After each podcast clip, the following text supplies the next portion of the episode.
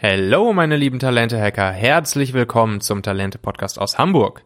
Ich bin Michael Assauer, Gründer und Unternehmer und hier bist du richtig, wenn du dich als Leader oder Entscheider weiterentwickeln möchtest, um die richtigen Leute an deine Seite zu holen, sie zu motivieren und lange bei dir zu binden.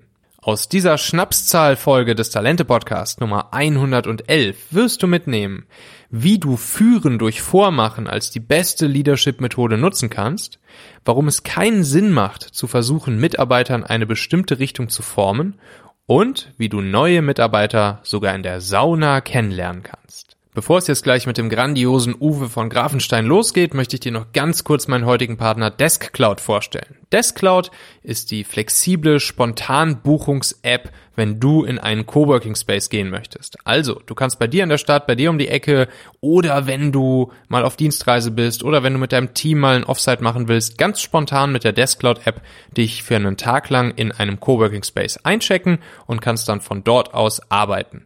Das Coole ist, du musst dafür keinen Vertrag mit einem bestimmten Coworking Space abschließen, sondern du kannst das ganz, ganz, ganz flexibel machen, da wo du gerade bist und dann, wenn du es brauchst. Ich benutze das auch selber. Wir benutzen das hier auch mit meinem Talente-Team. Wir checken uns immer in der Diele, das ist ein kleiner Coworking Space in Hamburg-Altona, ein. Und ich würde euch auf jeden Fall empfehlen, euch die Deskcloud-App mal runterzuladen, euch dort anzumelden. Und wenn ihr das tut, dann gebt bei der Anmeldung den Gutscheincode Talente6 ein, weil dann könnt ihr ganze sechs Mal euch komplett for free in einem Coworking Space eurer Wahl für einen ganzen Tag einchecken. Viel Spaß und happy Coworking!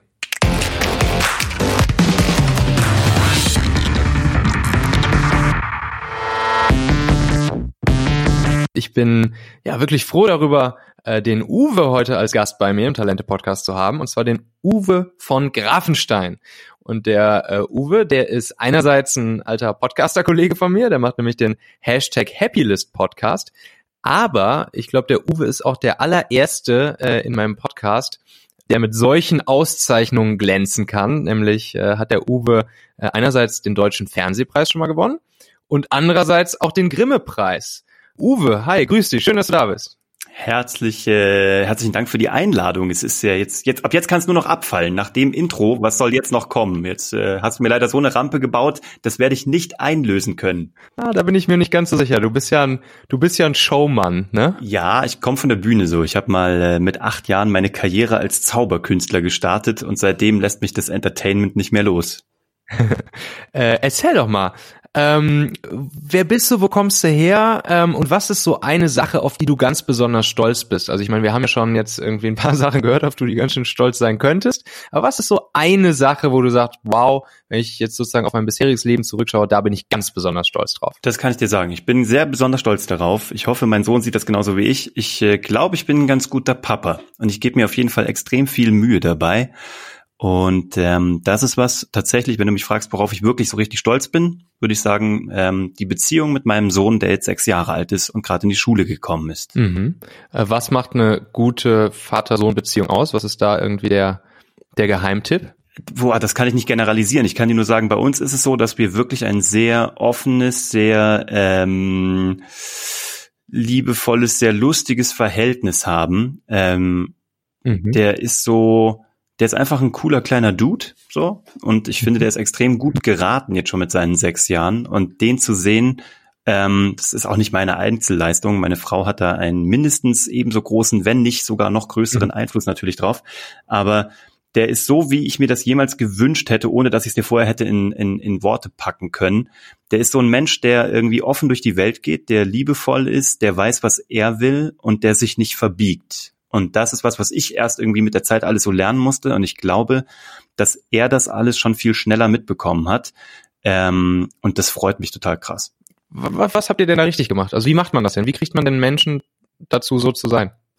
Ähm, ich, ähm, wir haben ihm nie gesagt, dass er irgendwas machen muss im Sinne von äh, man macht das so wir haben ihn machen lassen und wir haben ihn halt alles selber machen lassen. Wir haben so, also es gibt so Freunde bei ihm im Umfeld, die halt auf keinen Baum klettern dürfen, weil da kann man runterfallen. Und wir haben ihn halt einfach runterfallen lassen. Jetzt hat er natürlich sich auch drei, vier Mal da wirklich auf die Schnauze gelegt.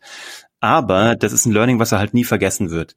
Ich habe das tatsächlich auch als Arbeitgeber, können wir gerne noch nachher nochmal reden, ich habe halt als Arbeitgeber in den letzten zehn Jahren bestimmt, keine Ahnung, 1200 Leute irgendwie durchgeschleust durch meine Firma. Und ähm, die ich dann auch verkauft habe. Und auch da war das so. Je mehr Freiraum wir gelassen haben, desto besser war's. Ich sage immer, die besten Mitarbeiter waren junge Mütter im Homeoffice. Also ich hatte eine Fernsehproduktionsfirma, war mal relativ erfolgreich im Fernsehproduktionsbereich. Und die jungen Mütter, die halt irgendwie einen Produktionsplan schreiben mussten, ein Interview vorbereiten mussten, ein Drehbuch schreiben mussten, die haben das gemacht daheim zu ihren eigenen Bedingungen, in ihrer eigenen Zeit, viel schneller als alle anderen und mit einer Qualität, die sonst niemand liefern konnte ich habe so, also sowohl als bei meinem Sohn als auch bei Mitarbeitern habe ich so die Philosophie, jeder startet mit so einem Vertrauensvorschuss und zwar so richtig signifikant und du musst dich, um das zu versauen, ins Minus runterarbeiten sozusagen bei mir. Und das haben auch nur ganz wenige geschafft. Ich habe fast keine Enttäuschungen. Also ich habe welche, aber nur ganz, ganz, ganz, ganz wenige, wenn du es prozentual auf die Gesamtsumme aller Mitarbeiter oder Erlebnisse so siehst.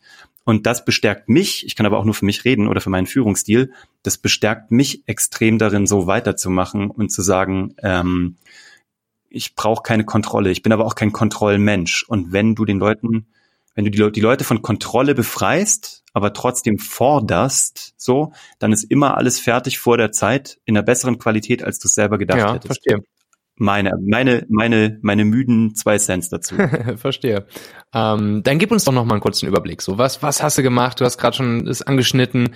Ähm, wie war dein Werdegang? Was, was, wo kommst du her? Was hast du gemacht? Ähm, was war denn genau deine, was waren mhm. deine Firmen? Was machst du heute? Warum stehst du heute auf? Ja, coole Frage. Also ich ähm, habe mit acht Jahren in Kassel, wo ich herkomme, angefangen zu zaubern und behaupte, dass alles, was ich später gemacht habe, zu mindestens 82,63 Prozent so erfolgsmäßig auf die Zauberei zurückzuführen ist, weil du da lernst, dich, deine Ideen, Produkte, was auch immer, zu präsentieren. So, und egal, ob du später ein Referat in der Schule hältst, als ähm, Angestellter, Führungskraft, was auch immer, Chef, ein Meeting leitest oder eben ein Produkt verkaufst, es wird dir helfen. Dann habe ich mit 16 gemerkt, dass man damit auch Geld verdienen kann. Habe also gezaubert in jedem Altenheim, Hochzeiten, Jubiläen, you name it. Habe dann gemerkt, wow, ich kann hier was machen, was mir großen Spaß macht und krieg dafür noch Geld. Wie cool ist das bitte? Hab dann mein Abi fertig gemacht, bin nach Köln gegangen, habe Zivildienst gemacht und danach habe ich mich entschieden, ich will jetzt nicht studieren oder irgendwo eine Ausbildung anfangen, sondern ich habe mich direkt selbstständig gemacht, folgerichtig mit einer Zauberschule für Kinder und Erwachsene in Köln. Dann kam Harry Potter, ja, und das Ding ist durch die Decke gegangen. Also fünf Jahre lang war das ausgebucht. Ja, das war echt crazy, weil im Halbjahreswechsel kam der neue Film, das neue Buch, halbes Jahr später der neue Film, halbes Jahr später das neue Buch und es war, es war verrückt. Und alle meine Freunde mussten damals, wurden zwangsrecruited und zu Zauberlehrern ausgebildet, weil ich den Ansturm gar nicht mehr bewältigen konnte. Und das war echt eine crazy Zeit. Das habe ich auch fünf Jahre gemacht. Hab dann gemerkt, ich sehe hier keine Weiterentwicklung mehr für mich. Hab dann ein Jobangebot aus München bekommen bei einer Unternehmensberatung für Brand Marketing, Storytelling, Dramaturgie. Bin dann dahin und äh, bin da ins Fernsehen reingerutscht. Erst als Berater, dann wurde ich weggeheadhuntet nach Wien, um dort ähm, die Firma mitzuleiten im Bereich Inhalte.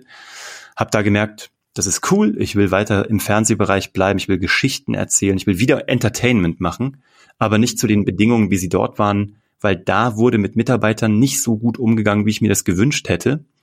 Und dann habe ich gedacht, es muss doch besser gehen und habe dann einfach so Harakiri-mäßig mit meinem damals sehr guten Freund Adi ähm, eine Fernsehproduktionsfirma in München gegründet.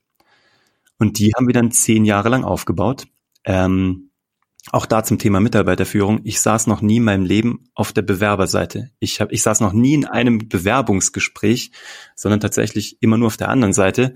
Und da haben wir dann wirklich zehn Jahre lang mit unfassbaren Mitarbeitern. Die längsten waren wirklich nicht ganz ab Tag eins dabei, aber gefühlt ab Monat drei. Die sind heute noch dabei, auch nachdem ich die Firma verkauft habe haben wir die Firma aufgebaut, haben, wie du schon gesagt hast, den Fernsehpreis, Grimme-Preis aufgebaut, durften die Top 5 der unabhängigen Fernsehproduzenten sein. Ähm, ja, und dann aus privaten, aber auch beruflichen Gründen habe ich die Firma verkaufen können und auch wollen und auch müssen so, weil ich da raus wollte und musste, weil äh, da gab es ein paar Herausforderungen in unserem Leben, die damals wichtiger waren. Und dann bin ich mit meiner Familie nach Los Angeles gezogen, war erstmal dort ganz lange 2018 bin zurückgekommen, habe einen Podcast gestartet, habe meinen jetzigen Geschäftspartner Bernhard kennengelernt und wir haben Karl Hammer und von Grafenstein als ich sag mal, strategische Unternehmensberatung gegründet. Du, und jetzt gibt's uns seit drei Monaten und ähm, wir haben jeden Tag Bock darauf aufzustehen. Ich habe es gestern schon, wir waren gerade essen und ich habe gesagt, äh, es ist echt wieder so, dass ich Sonntagnachmittag schon kribbelig werde und irgendwie Bock habe, äh, den Montag anzureißen und wieder irgendwas zu bewegen. Und dieses Gefühl hatte ich schon wirklich verdammt lang nicht mehr. Wow, cool. Ähm, Und wenn du jetzt auf all das nochmal so zurückschaust, was denkst du, was ist so, was ist so die eine Geheimzutat für deinen Erfolg? Ähm, ist es das, was du schon angedeutet hast, dass du im Prinzip von klein auf gelernt hast, dich selbst zu präsentieren, dich irgendwie zu verkaufen? Äh, oder würdest du sagen, da ist noch was anderes, was, was so die Geheimzutat ist, die dich besonders erfolgreich gemacht hat?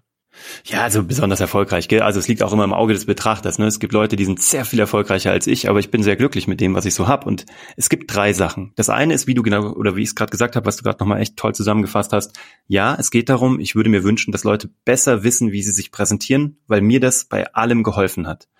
Ähm, du kannst noch so ein gutes Angebot haben, wenn du es nicht rüberbringen kannst, dann was bringt es dir? Dann ist es halt nahezu wertlos. Das ist das eine. Das zweite ist tatsächlich, Dienen kommt vor Verdienen. Ich habe immer wahnsinnig viel investiert oder erst gemacht und habe erstmal nicht die Hand aufgehalten. Und das war für mich so ein Magic Move. Ähm, ja, ganz viel in meinem Leben ist Gutes zu mir gekommen, weil Leute gesagt haben, du kriegst jetzt richtig dick, weil du nie nach Geld gefragt hast. Und Leute vergessen nicht. Und ich glaube da wirklich so, wie du in das Universum rufst, so ruft das Universum zurück oder eben auch der Wald, aus dem es zurückschallt. Das hat mir extrem viel gebracht. Und das dritte ist, das habe ich von meiner Oma lernen dürfen ärgere dich nur über Dinge, über die du dich noch in fünf Jahren ärgern würdest. Und ähm, das war eine sehr gute Lebenseinstellung und das äh, probiere ich jeden Tag darin noch ein bisschen besser zu werden, mich noch weniger zu ärgern und noch mehr auf das zu fokussieren, was eigentlich wichtig ist. Und das ist äh, eigentlich nicht so viel und sicherlich nichts, was mit Arbeit zu tun. Mhm. Und sag mal, auf dem ganzen Weg hast du ja wahrscheinlich auch mal äh, Rückschläge erlebt, wie es halt so ist als Unternehmer, die berüchtigte Unternehmerechterbahn. ähm, was ja, war so genau. dein größter Rückschlag auf deinem Weg? Und was hast du vor allen Dingen daraus gelernt? Was wird dir so nicht nochmal passieren? Hm, das kann ich dir sagen. Ähm, wir haben unsere Produktionsfirma, unsere Fernsehproduktionsfirma mit einem Kunden gestartet, nämlich mit Pro7 Sat1. Und das lief fantastisch. Und das lief so fantastisch, dass wir auch nicht links und nicht rechts geguckt haben und nur einen Kunden hatten. Und weil das so fantastisch lief, ähm, haben wir das Ding durchgezogen. Wir haben Geld gedruckt, möchte ich sagen, also nicht gedruckt, aber es war, es lief richtig gut, ja. Und dann kam die Finanzkrise. Und dann äh, haben sämtliche Werbetreibenden beschlossen, hm, lass uns doch als allererstes die Werbespendings runterfahren. Woraufhin Pro7 Sat1 beschlossen hat, hm, wenn da keine Werbespendings kommen, dann lass uns doch die Ausgaben für Programm runterfahren. Woraufhin wir äh, relativ hart getroffen wurden und nahe am Konkurs waren. Und ähm, dadurch, dass wir die letzten Jahre davor wirklich gut verdient hatten und das auch nicht ausgegeben hatten, konnten wir uns die Übergangszeit leisten. Wir haben aber überlegt, machen wir den Laden jetzt zu oder investieren wir alles, was wir noch haben, in unsere Mitarbeiter, behalten die und kratzen und klopfen und schlagen an jede andere Tür in Deutschland, die auch Fernsehsender ist, und probieren unsere Kundenbasis zu erweitern. Und es war wirklich tatsächlich Rettung in letzter Sekunde. Wir haben damals ZDF Neo als nächsten Kunden gewinnen können, dann irgendwie RTL 2, dann kam der WDR dazu. Und das alles nur, weil alle so gesagt haben, okay, jetzt, jetzt, also ganz oder gar nicht. Entweder wir gehen mit, mit wehenden Fahnen unter oder wir geben Vollgas.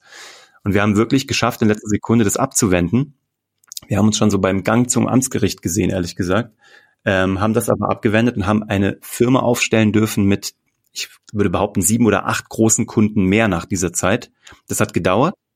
Das war sehr schmerzhaft in jeglicher Hinsicht, finanziell, zwischenmenschlich, emotional, anstrengungsmäßig. Aber mein Learning ist, verlass dich niemals, niemals, niemals, niemals auf eine Einkommensquelle oder auf einen Kunden, ähm, auch wenn es noch so gut läuft und nimm nichts als gegeben hin. Auch wenn es gerade irgendwie, äh, wie sagt man, wenn es äh, Milch und Honig äh, fließt und so in den Bächen und äh, Manna vom Himmel fällt.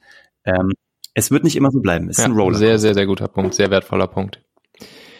Ähm, ja, gehen wir mal ein bisschen rein ins ins, Ta ins Talentemanagement. Ähm, du hast ja da wirklich ähm, ja, mhm. äh, eine krasse Vita hinter dir. Ähm, du hast schon mit vielen Mitarbeitern zusammengearbeitet. Ähm, du bist Herzblutunternehmer. Hm, was ist denn dein Top-Geheimtipp, dein Top-Hack, äh, um gute Leute für dich zu gewinnen, um sie von deiner Firma, von dir als Leader, als Person zu überzeugen? Ähm, sie für sie für dein Team zu begeistern und sie dann eben ja bei dir reinzuholen. Hm, das ist eine gute Frage, weil wir waren ja gerade in so einem Bereich, wo so ein unglaublicher War of Talents herrscht, vielleicht ähnlich vergleichbar wie mit Programmierern gerade, also mit Entwicklern, ähm, weil Fernsehmacher sind halt rar, es gibt nicht so viele von uns. Es gibt auch noch viel weniger, die irgendwie sehr gut sind und die verdienen alle wahnsinnig viel Geld. Wir waren eine kleine Firma, konnten nicht so viel Geld zahlen, hatten da so einen signifikanten Wettbewerbsnachteil und konnten den nur non-monetär ausgleichen.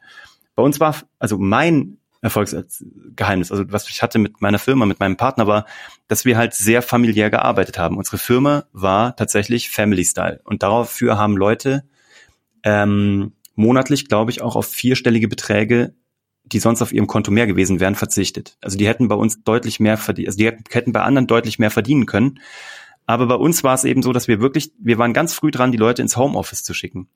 Ähm, wir waren ganz gut dabei, den Leuten ähm, auch sehr große Fehler durchgehen zu lassen. Wir hatten mal jemanden, der war ein blöder Fehler. Da ist irgendwas, ein Excel-Fuck-up, frag mich nicht. Da waren irgendwie 30.000 Euro ver, verwurschtet, sage ich mal, ja. Einfach durch, es war eine, eine Formel-Fuck-up, irgendwas war ein Problem. 30, 33.000 Euro waren weg. Das war für uns damals viel Geld am Anfang.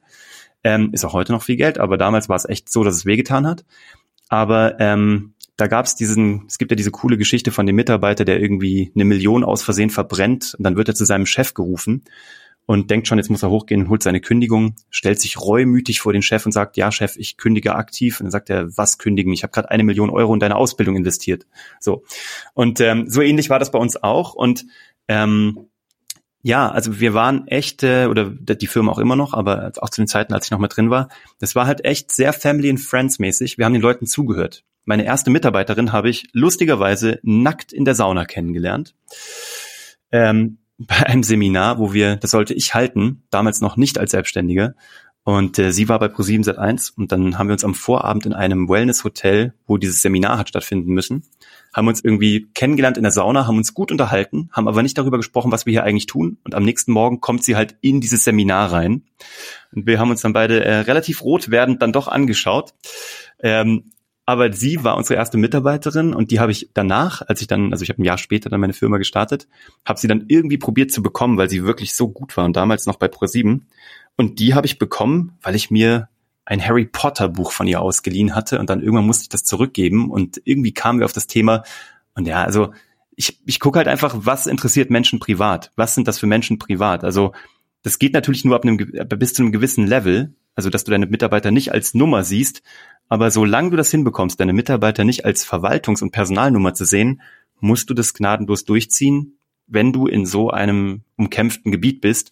Und das haben wir auch nie geändert. Also ja, wir haben halt geguckt, ähm, was was kickt die, was was wollen die, was ähm, was würden die tun so ohne Geld, ne? Also eine, eine Mitarbeiterin von uns hat dann parallel ihren Nähshop aufgebaut, weil die irgendwann die Liebe zum Nähen entdeckt hat. Was soll ich als Chef jetzt machen? Soll ich irgendwie sagen, ähm, das ist ja eine Nebenbeschäftigung, das sollst du nicht, sondern wir haben sie halt dabei unterstützt. Also sie hat sogar noch mit jemandem bei uns aus der Firma dann das Logo für ihren Shop entwickelt. Und ähm, das ist halt das Ding. Und ich meine, natürlich kommt die gerne zurück. Das ist wie dieser Vogel, den du freilässt und der dann freiwillig zu dir zurückkommt. Und das war so bei uns das, was in unserer Firmenkultur extrem geholfen hat. Ja. Cool. Das heißt, Trick Nummer eins, den wir gelernt haben, ist schon mal öfters mal in die Sauna gehen und da einfach mal mit potenziellen ja. Mitarbeitern anfangen zu quatschen. Und Harry Potter Bücher lesen. Harry Potter Bücher lesen. Und äh, ich meine, dennoch, du hast gesagt, in eurem Markt ist, ist ja auch massiver Fachkräftemangel. Ähm, ja. Wie kommst du denn initial dann überhaupt mit den Leuten in Kontakt? Also klar, wenn die dann deine Firma kennenlernen, dann finden die das cool, das familiäre und so. Ähm, und initial, wie lief das hauptsächlich?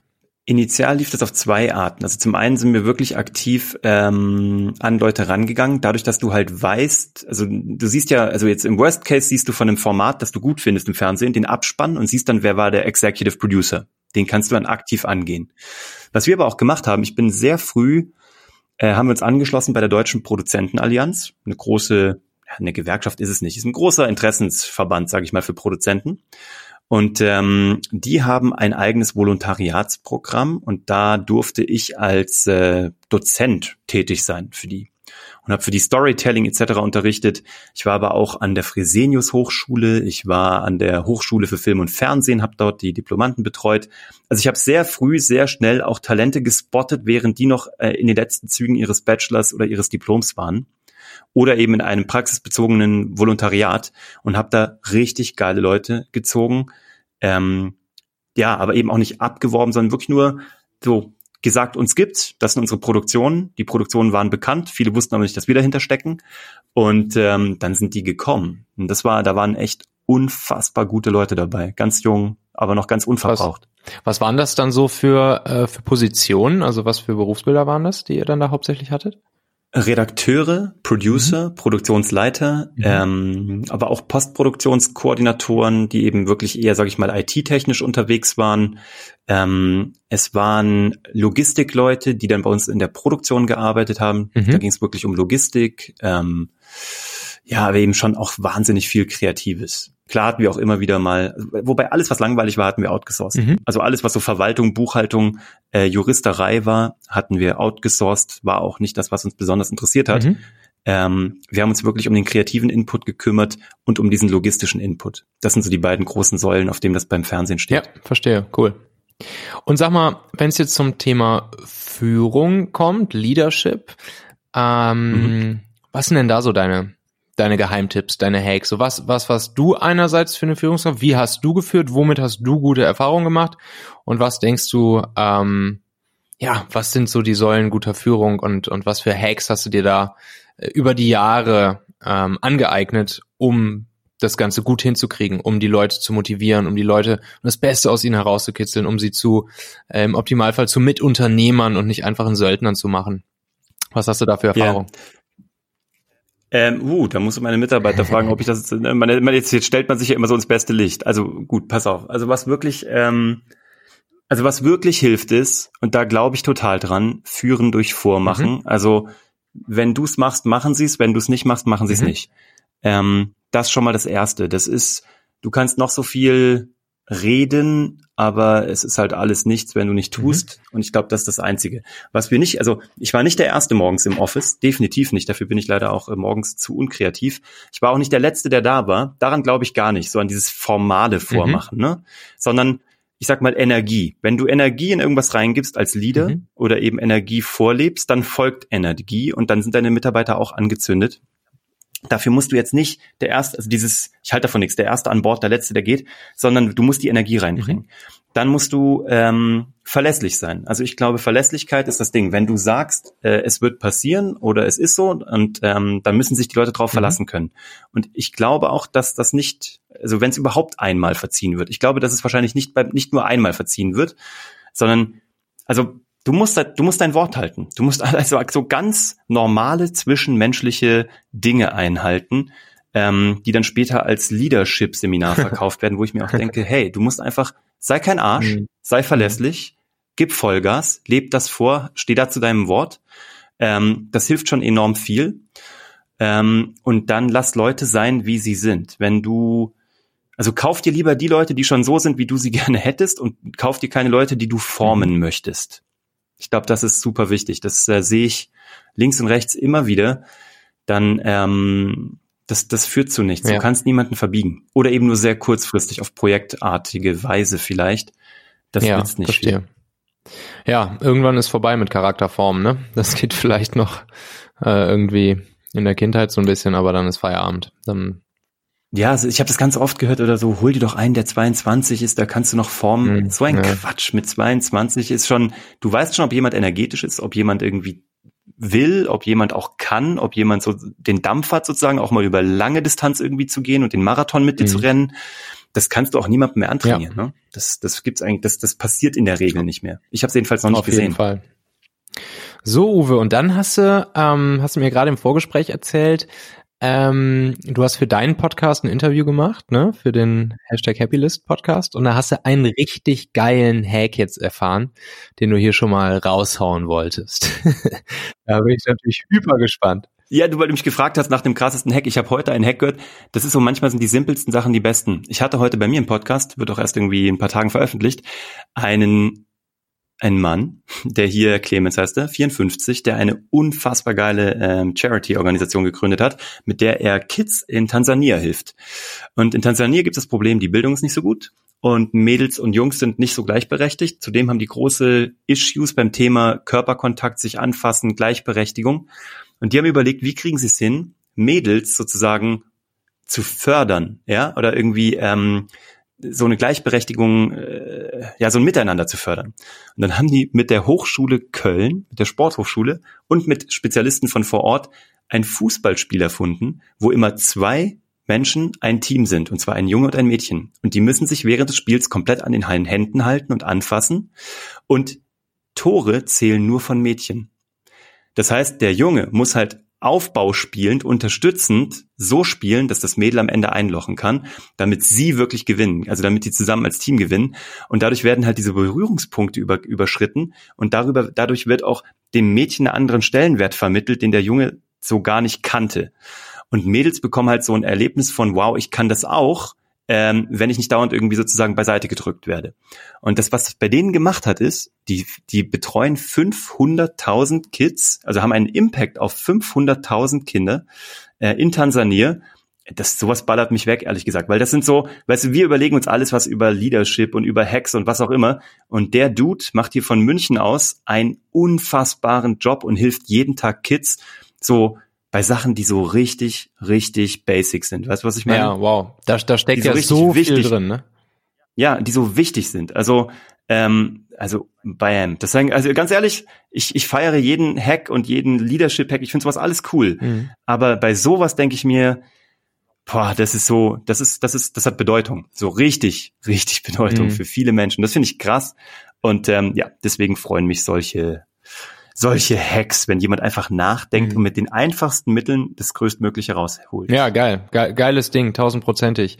Ähm, jetzt kann man natürlich die Mechanik dahinter, kann man jetzt natürlich auch wieder sozusagen mal für sich selbst übertragen und schauen, wie man sowas vielleicht auch tatsächlich irgendwie was in die Richtung ähm, bei sich selbst oder in seinem Team anwenden kann, ne? Weil die, die Total, man kann das jetzt ja grandios. Ja, man könnte das jetzt wieder so reverse engineeren mhm. und kann gucken, wie kriegst du das in deinem eigenen Unternehmen hin. Und da denke ich mir halt, das ist so, weißt du, manchmal brauchst du halt nicht, du brauchst nicht den, die, die großen Tools und so. Du musst nur dich einfach mal hinsetzen und so, ja, einmal um die Ecke denken. Ja. Und sowas begeistert mich. Und deswegen, ich bin halt so ein kreativer Vogel. deswegen mag ich sowas und deswegen hat mich das heute vom Clemens einfach richtig, richtig geflasht. Richtig gut. Hast du noch eine Buchempfehlung für uns, Uwe? Was müssen wir unbedingt lesen? Ähm, ich habe immer zwei Bücher, die mich, äh, weiß nicht, also ich lese super viele Bücher, mhm. aber zwei, die mich gerade so wieder mal so richtig geflasht Daran. haben. Das eine, ich habe wieder mal, ich habe wieder mal Onward gelesen mhm. von Howard Schulz, mhm. dem äh, Starbucks-Gründer. Einfach eine gute, gute Biografie. Und dann, ich weiß nicht, wie die beiden Jungs heißen, das heißt äh, Think Like a Freak. Das ist genau sowas. Think Like a Freak ist ein Buch, was jeder gelesen haben sollte.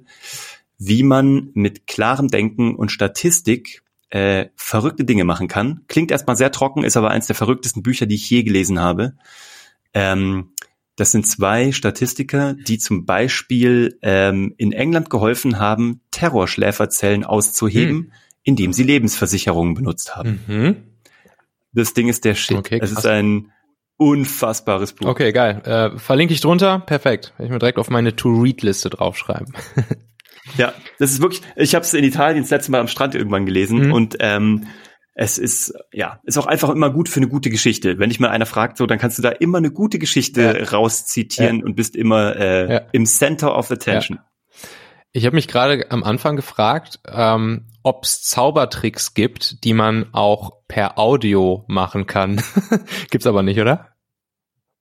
Naja, es gibt sowas mit Wahrscheinlichkeiten. Ja. Wenn ich dich jetzt frage, oder ähm, denk an eine Karte, die dir jetzt in den Kopf kommt. Äh. Ist es das Herz Ass? Und jetzt muss ich einfach nur Ja oder Nein sagen?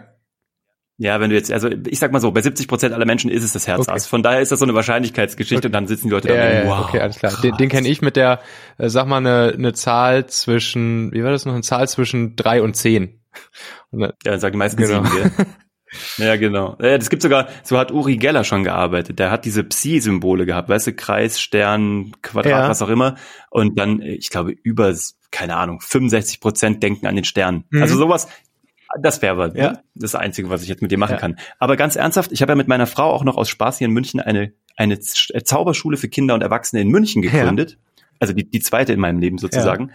Und wir haben echt in den Erwachsenenkursen, also das ist so mein Spaß- und Zeitbusiness, mhm. aber in den Erwachsenenkursen haben wir super viele Geschäftsleute, die so ein so ein Conversation Starter brauchen. Glaube ich. Und ähm, den bringen wir wirklich dann so ein ja, einfach so ein Zaubertrick bei. Ist schon geil, wenn du sozusagen deine Visitenkarte so aus der Luft pflücken kannst. Dann drehen die Leute schon mal drauf Kannst durch. du irgendeinen Trick per Remote erklären, der ganz einfach, geht das oder geht das nicht? Also sag ruhig an, wenn es nicht geht. Das, das geht nicht. Okay. Das ist, das ist wirklich, das ist so visuell, ja. das könnte ich jetzt leider ja, nicht machen. Alles klar, gut. Dann müssen wir alle bei dir da unten vorbeikommen. Ich glaube, das mache ich. Das, das ist, das ist ja grandios. Du bist very welcome. Dankeschön. Äh, Uwe, wie kann man dich am besten kontaktieren? Wo findet man dich? Ähm, und äh, was gibt's bei dir? Also, ähm, man findet mich am besten unter www.uwevongrafenstein.de. Da findest du den Podcast, da findest du meine neue Firma, die Karl Hammer und von Grafenstein. Ähm, da ist alles verlinkt, Videos, Texte, alles, was so mein Gehirn verlässt. Und wenn es für dich interessant ist, schau dir das gerne an. Ähm, ja, genau. Tausend Dank. Richtig gut, viel gelernt, super wertvoll. Uwe von Grafenstein, tausend Dank dir, dass du hier bei mir im Talente-Podcast warst. Ja, hey, danke für die Einladung. Liebe Grüße. Ciao. So, wenn dir mein Podcast hier gefällt, dann lade ich dich ganz herzlich dazu ein, in deinem Podcast-Player auf Abonnieren oder Folgen zu klicken. Montags gibt's ja immer eine Hacks-to-Go-Folge, wo ich dir eine Idee, eine Strategie, ein Hack mit in die Woche gebe. Und donnerstags gibt's dann so wie heute eine Interviewfolge mit einer Persönlichkeit, von der wir viel lernen können. Und denke doch auch nochmal kurz darüber nach, für wen könnte der Talente-Podcast ebenfalls spannend, wertvoll, interessant sein. Du kannst dann ganz einfach den Link talente.co slash podcast nutzen und ihn an diese Person per WhatsApp zum Beispiel weiterempfehlen. Hinter diesem Link gibt's dann die Links zu Apple Podcast, zu Spotify, zu Google Podcast etc. Also, tausend Dank dir, melde dich gerne für Feedback, Anregung, Kritik bei mir unter michael.talente.co und dann sage ich bis zum nächsten Mal. Ciao.